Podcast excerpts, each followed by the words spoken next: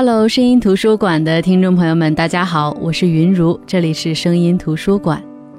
很多时候，我的脑海当中会无意识地出现李冰冰的那张脸，背景是一个极其幽暗的屋子，她就那么静静地坐着不说话，或者她不说话，在提笔写着什么，看不懂，写的究竟是什么？看不懂，那像是符号，像是某种特殊的标记。不知道他写的这些谁能看懂？这些都是我脑海当中刹那间闪回的镜头，这些镜头总是短暂的。在过去的四年的时间，我的脑海当中曾经无数次的闪回过这个镜头。有的时候我能想起这是二零一一年我看的那部电影《雪花秘扇》里的镜头，但是有的时候我想不起来。至于为什么我回忆起来的是李冰冰而不是全智贤，我也说不清楚。可能我骨子里对韩国人排斥吧。或许李冰冰那张锥子脸更容易戳到我的心吧。可能《雪花秘扇》这部电影故事的感人程度以及电影的拍摄手法都还算成功的，但是我觉得最成功的就是这部电影让更多的人知道了这世界上的。一种流传于古代女人之间的文字，那就是女书。我非常惊讶，就是古代女人受封建思想的禁锢，原来不只是我们在教科书上学到的那几句话，它是深深的根植在那个时代那些女人的一生当中的。这些女人从小的生活都是与世隔绝的，她们必须裹足，要裹成三寸金莲；她们必须藏于深闺，大门不出，二门不迈。在这种情况下，在我们湖南省的一个偏远地区，这些女人们就发明出了一种用于女人之间传达情谊和联络的密码。这个密码就是一种文字——女书。那么，电影《雪花秘扇》是改编自美国华裔作家邝丽莎的小说《雪花与秘扇》，所以今天我们就来分享这本书以及我们湖南独有的传统文化——女书。《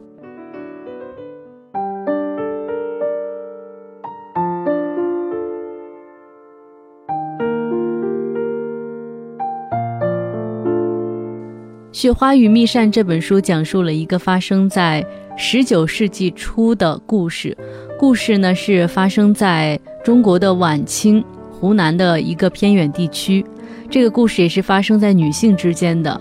有很多人看了电影《雪花蜜扇》，说这个故事讲述的其实是女同性恋之间的故事。但是我认为不是，因为我觉得这个故事讲述的是女性之间超越友情的一种精神依靠。在十九世纪的中国，女性因为封建思想，从小就被完全隔绝在闺房里。她们唯一可以依靠的是裹出形状美好的三寸金莲，来获得一生的幸福。在湖南的一个偏远地区，距今天考究是江永县啊，有一个女孩叫百合，家境比较贫困；而另外一个女孩则出生在富贵之家，名字叫雪花。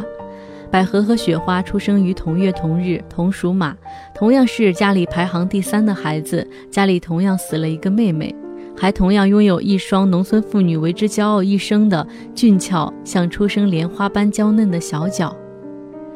但是这两个女孩看似是丝毫不会发生任何联系，却因当地的习俗而结缘。昔闻家有一女，性情温良，精通女学，你我有幸同年同日生。可否就此结为老同？百合和雪花的关系起始于一把扇子的邀约。刚才我念的这句话就是扇子上的文字，所以他们年仅七岁就结为老同。老同呢，在当地指的是同年出生，呃，长相脾气相近的女孩。在当地人认为，这种认了姐妹的孩子好养活。所以，如果两个女孩结为老同，就寓意着这两个女孩成为这辈子最好的姐妹，这一生就要相互照顾、相互爱惜，就像精神上的婚配一样，情谊可以延续一生。那他们之间联络彼此，就只能用老同才能看得懂的文字——女书。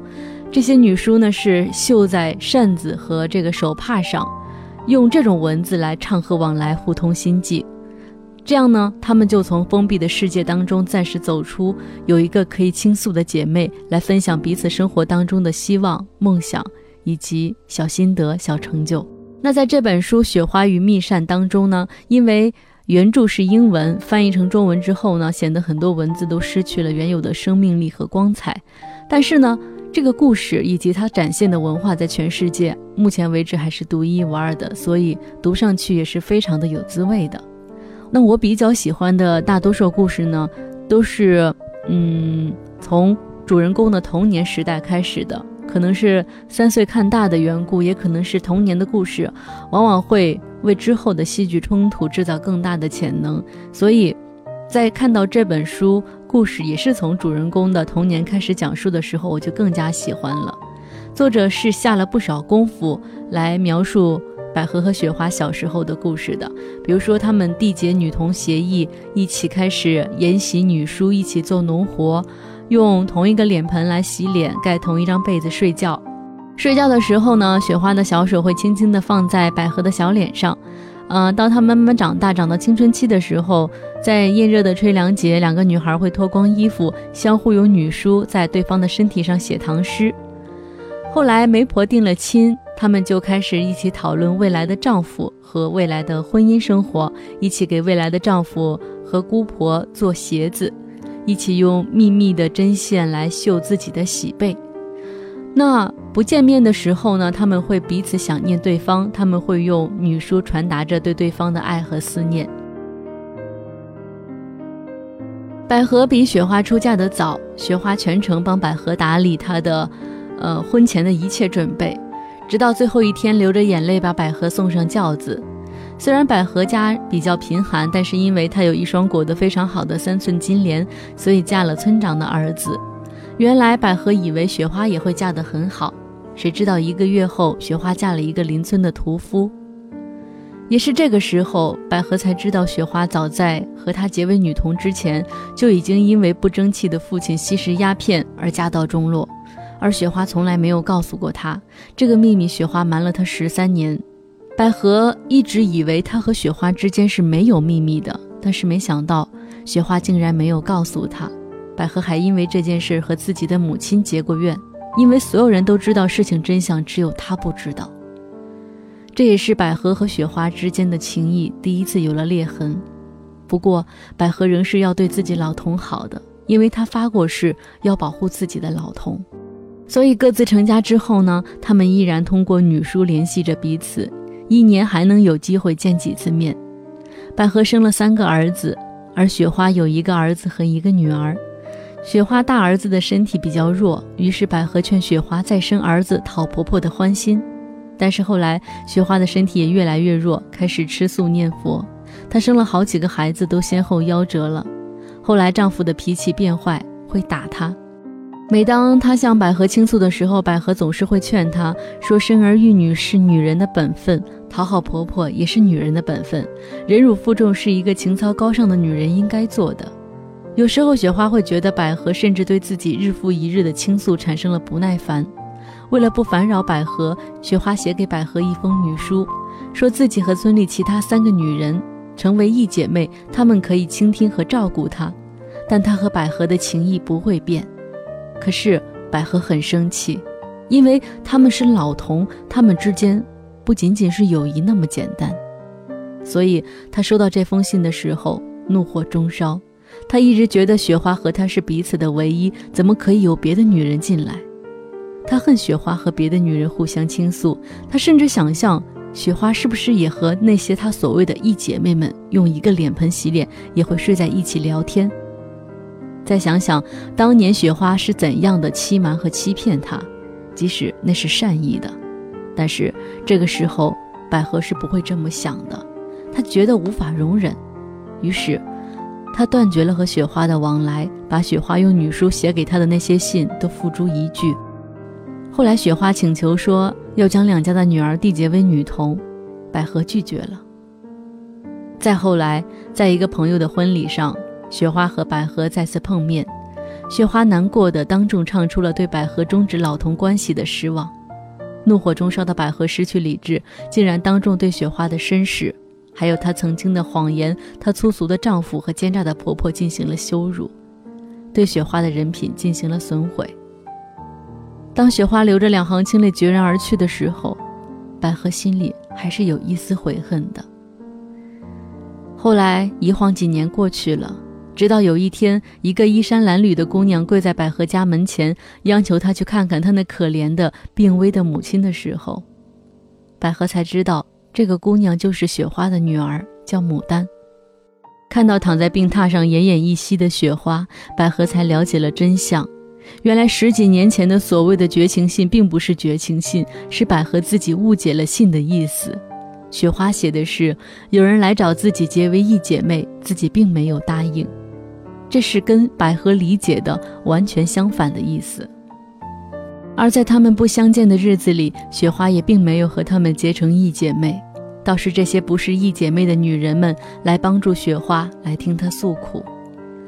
这本书当中，那些照顾过雪花的女人们说，百合总是以男人的思想来要求雪花，在她没有生儿子的时候，只是让她继续生；在她和婆婆吵架的时候，让她顺从婆婆等等，并没有设身处地的为雪花着想。而雪花一直爱着百合，从来没有说过百合任何的坏话，总是在说百合多么的好。她说和他们交朋友，只是为了不再烦扰百合。因为他们不会居高临下的指点她该怎么做，他们能够体会雪花的困境。他们说：“百合，雪花渴望得到你的回报，但不希望你的怜悯和不耐烦而影响到你们之间的这份情谊。”雪花用一生来履行他们曾经的诺言。我俩如同两条各自跨越千万里的小溪，结伴注入江河；我俩如同千万年间生长在一起的花朵。我们之间将形影不离，和善相待，心存欢喜。我们将是永远的老同，直到死亡将我们分开。雪花终于离开人世，而雪花的病在他们相亲时其实也是有痕迹的。雪花曾经向百合诉说过自己的病，只是百合一心要做着村长家最好的女人、最威信的女主人，没有关注到这些。悔恨的百合把雪花的女儿收来做自己的儿媳妇儿，她亲自给雪花女儿去裹脚，亲自教她女书。我们女主人百合年老了，雪花的女儿也成为了自己最得力的儿媳妇。这个呢，就是发生在十九世纪湖南偏远乡村的故事，充满着各种的奇特和不可思议，但是我觉得却饱含着浓浓的深情。雪花和百合之间不仅仅是友谊，也不仅仅是爱情，它是一种超越所有的感情。他们一起成长，一起体会，一起分享内心的秘密，一起走过漫漫人生路。如果不是那个误会，他们本来可以永远在一起，直到死亡将他们分开，就像誓言里所说的那样。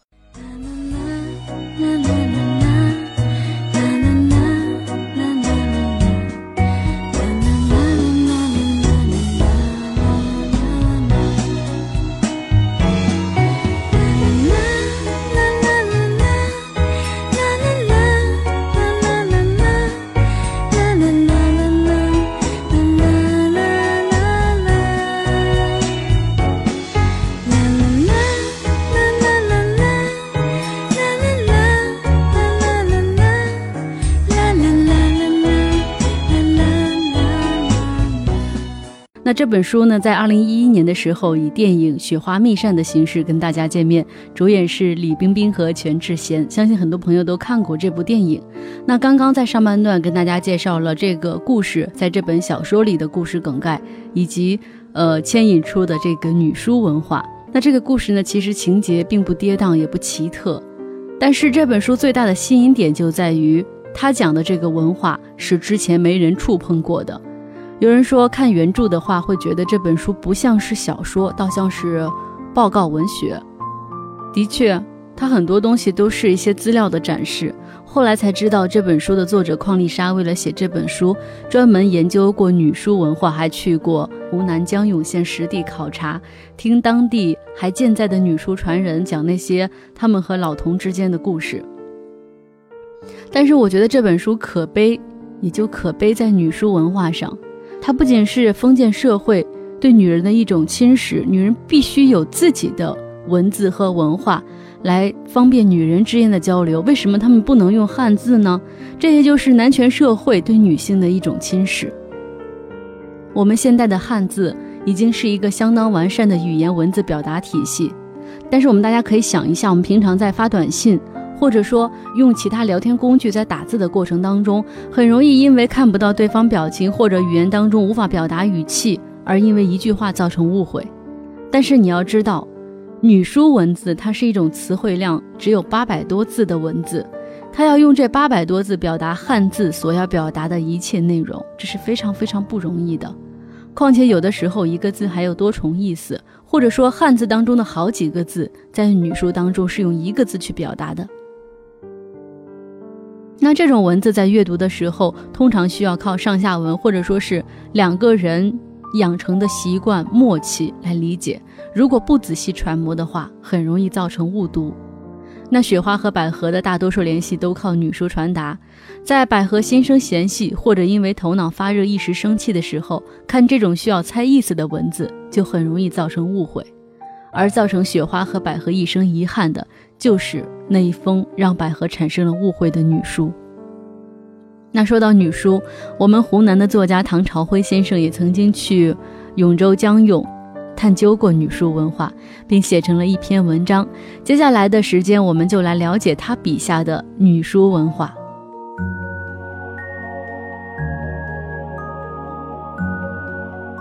经过各种调查了解，我来到了永州江永县的一个小村寨里，找到了何艳新老人。女书的核心地江永县上江围，群山中的一个小镇而已。各个村寨低低的、延伸的低洼处婉转回迂。两千年前，这些自然村落里都有擅长女书的女学人，她们是当地的女秀才，为妇女姐妹们写信传情达意，为不认识女书的妇女唱诵女书。她们就是人们称之为的女书自然传人。女书深藏在文明的最隐秘处，藏身于几十个小小的村落里。方圆不外乎几十公里，用现在并不准确的辖区来划分，也就分布在江永和道县两个县的相邻处。几十个村子，相对于中国几百万个村落来说，是个微乎至微的数字，但他们竟然形成了自己的文字、语言、歌谣、习俗等等。有一个调查显示，江永县上江围镇曾经有女书自然传人四十五人，江永县黄甲岭有一人，道县有十五人。其中，何艳新老人外婆家所在的田广洞村有十二人。在这么小的几十个村寨里，能够上千年的流传一种自己独有的文化，我觉得不能说不是一种奇迹，我只有敬畏。可惜的是，现在女书的自然传人只剩何燕新老人一位。女书的文字是世界上唯一的一种为女性所专用的文字，不为男人所识所用。八百多个女书字可以完整的表达汉字所要表达的一切内容。对江永的女性来说，女书是她们日常生活的一部分，就像全中国一样，清明节应该给祖先上坟扫墓，春节是全家团聚的时候。因为女书，使得江永的女性们有了自己的一个节日，并形成了一套完整的民间习俗。村里女子出嫁有办红娘、曹屋、做歌堂、闹歌堂、哭嫁等系列习俗活动，其中女书在婚嫁当中起到重大作用的三朝书是女书文化的重点体现之一。三朝书就是女性嫁到夫家的第三天，娘家挑来货担，里面最重要的一件东西就是三朝书，是新娘的姐妹写给她的。绸布的封面、封底，红纸为前后环飞，中间是几张素雅的白纸。上书女书诗句，道出姐妹情深。这一天，夫家村里的姐妹会集聚阁楼，她们唱诵三朝书，这也是对新娘的一种了解。这一天，新娘回到娘家，怀孕生子后才可以回夫家居住。这种不落夫家的习俗，因为有了女书，才代代相传。彰显女性精神的另一宝物是结交书，这是情投意合的姐妹们结交的文字物件，类似于桃园结义，只是她们有文字作证。结交书写在纸上或者手帕上。女书自然传人杨焕仪、唐宝珍、易年华等七姐妹虽然命运各不一样，但姐妹情谊让她们走完艰苦的一生。想念姐妹的时候，他们会把思念的诗句写在折扇上，托人带给对方。一把折扇是他们世界里一盏温暖的灯。江永的女性在出生不久，父母会找到同年同月同日出生的孩子，让他们结为姐妹，叫同庚；如果是同年出生的孩子，就叫老同，终身为姐妹，终身为情感的依靠。李冰冰主演的《雪花秘扇》里就是女书的风俗。村庄里有华山庙，敬奉有他们自己的神仙，是两位姐妹。村民家中有事，男人女人都会爬上山，在菩萨前跪下烧香烧纸钱。不同的是，他们还会烧写有女书字的纸，内容就是他们的愿望。当地女性死后，尤其是女书传人逝世后，家人会把家里的女书作品焚烧。何燕新说，他们在另外一个世界也要看书，需要女书，这也是女书作品流传不广的原因之一。女性的墓碑上刻写的全部是女书字。而男人的墓碑才刻汉字。终究有分别之日。当何燕新老人知道我第二天就要离开时，他说：“我的汉语不好，你看需要写什么，我就写什么。”老人年近八十，身体精神状况都很好。我想到了一个字，也是对他健康长寿的一种祝福。我说：“那就请您写一个‘禄’字吧。”村子里石头上的浮雕、木板上的雕刻、墙上的壁画都有鹿的影子。老人说，在女书里，长颈鹿的“鹿”就用道路的“路”来代替。这两个“鹿”是同一个字，在女书字体当中，这种表音字占了绝大部分。黑色的天空慢慢给大地拉上帷幕，该休息了。老人在灯光下给我写了一个又一个女书字。他的字古朴简单，蕴含古韵，这些字里有着远古的信息。老人还写了我的名字“唐朝辉九月”五个字。他说，在女书字里，日字旁的“辉”，光辉的“辉”和飞翔的“飞”是同一个字。口传心授，让女书始终保持鲜活的姿态，像植物一样生长在江永一带的山水之间，用浪漫的情怀形成女性的独立精神世界。那里有自由，有爱，还有美。那里阳光充足，雨水充沛。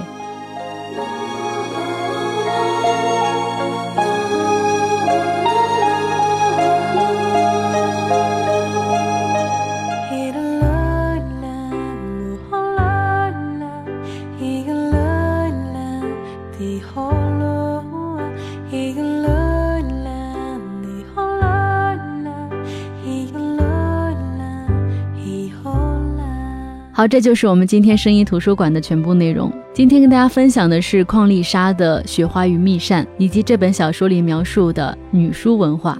女书文化是属于我们湖南特有的文化，也是支撑这个故事发展的一种文化。《雪花与蜜扇》讲了一个优美而缠绵的故事。虽然百合和雪花都是邝美莎笔下虚拟的两个人物。但是，不管是老童这样的一种关系，还是女书这样的一种文字，都是真实存在的。尽管女书已经濒临灭绝，在江永的那个不知名的村落里，还有心思缜密的女性用它在认真地书写着什么秘密。但遗憾的是，这种已经申报为世界文化遗产，却被书中翻译成方块字的女书，究竟是多么神秘、多么美丽，终究还是要靠我们自己想象了。好的，我是云如，这里是声音图书馆，更多节目内容可以关注微信公众号“声音图书馆”。我们明天再见，各位晚安。